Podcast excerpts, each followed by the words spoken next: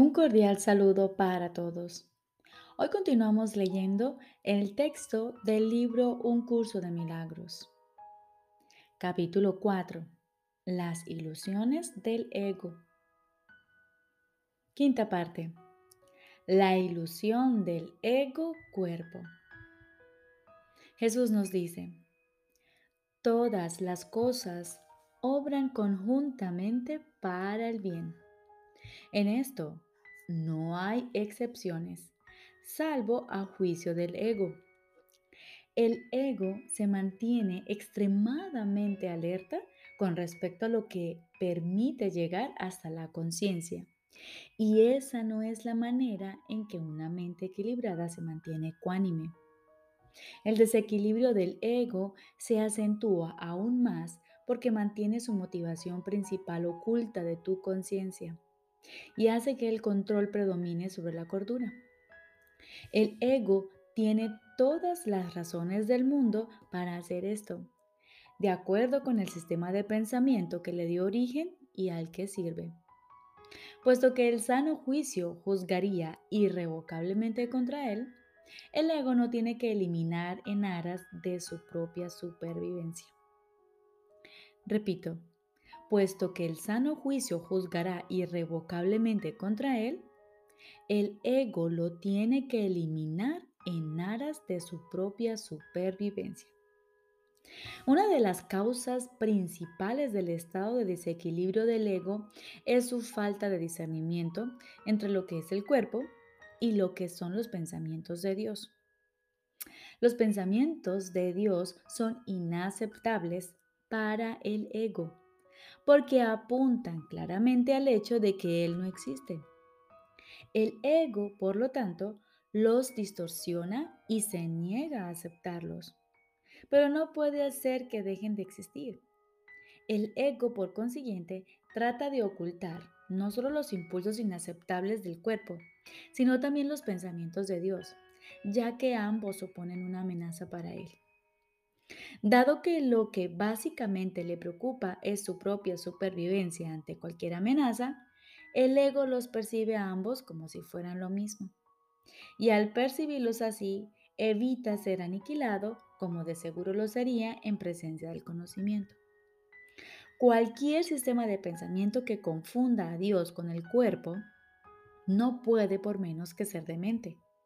Sin embargo, esa confusión es esencial para el ego que juzga únicamente en función de lo que supone o no una amenaza para él. En cierto sentido, su temor a Dios es cuando menos biológico, es cuando menos, perdón, lógico, puesto que la idea de Dios hace que el ego se desvanezca. Pero que le tenga miedo al cuerpo, con el que se identifica tan íntimamente, no tiene ningún sentido. El cuerpo es el hogar que el ego ha elegido para sí. Esta es la única identificación con la que se siente seguro, ya que la vulnerabilidad del cuerpo es su mejor argumento de que tú no puedes proceder de Dios. Esta es la creencia que el ego apoya fervientemente.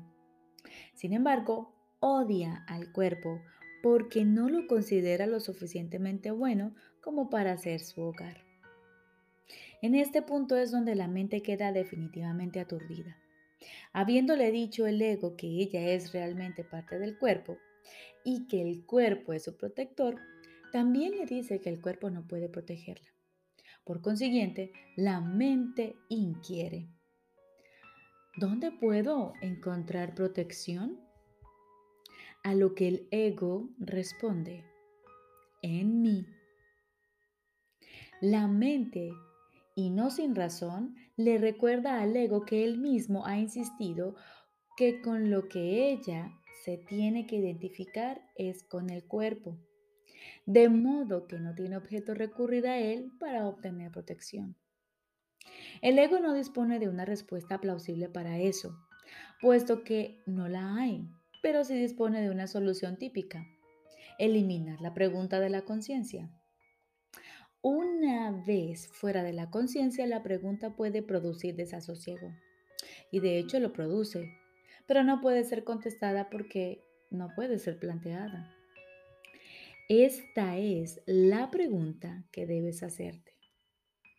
¿A dónde debo acudir en busca de protección? Busca y hallarás no significa que tengas que buscar ciega y desesperadamente algo que no podrías reconocer. La búsqueda que tiene sentido se emprende conscientemente, se organiza conscientemente y se dirige conscientemente. El objetivo debe formularse claramente y luego tenerse siempre presente. Aprender y querer aprender son inseparables. Te resulta más fácil aprender cuando crees que lo que estás tratando de aprender tiene valor para ti.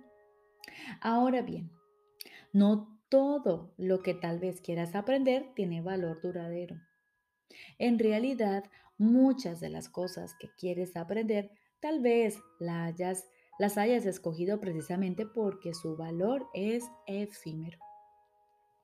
El ego cree que es una ventaja no comprometerse con nada que sea eterno, ya que lo eterno solo puede proceder de Dios.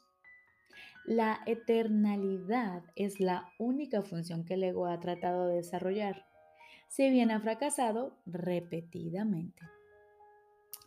El ego transige con la cuestión de lo eterno, al igual que con todas las cuestiones que de algún modo tienen que ver con la verdadera pregunta, la cual espera encubrir y mantener fuera de la conciencia, ocupándose de asuntos marginales. La tendencia típica del ego de estar continuamente ocupado con nimiedades tiene como objeto apoyar ese propósito. Uno de sus átides favoritos para obstaculizar el aprendizaje es embarcarse en problemas diseñados de tal manera que su resolución sea imposible. La pregunta que nunca formulan quienes embarcan en tales maniobras dilatorias es ¿para qué? Esa es la pregunta que tú tienes que aprender a plantear en relación con todo. ¿Qué propósito tiene esto? Sea cual fuere, dirigirá tus esfuerzos automáticamente. Cuando tomas una decisión con respecto a un propósito, tomas una decisión con respecto a los esfuerzos que vas a llevar a cabo en el futuro. Y esta decisión permanecerá en vigor a menos que cambies de parecer.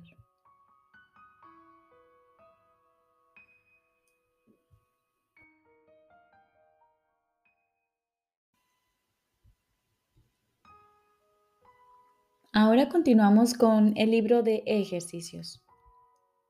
Lección número 29. Dios está en todo lo que veo. Dios está en todo lo que veo. La idea de hoy explica por qué puedes ver propósito en todo. Explica por qué nada está separado por sí mismo o en sí mismo. También explica por qué nada de lo que ves tiene significado alguno.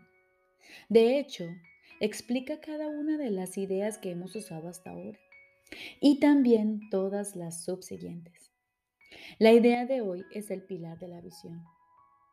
Es probable que a estas alturas te resulte muy difícil entender la idea de hoy. Puede que creas que es tonta, irreverente, insensata, graciosa e incluso censurable. Ciertamente Dios no está en una silla tal como tú la ves.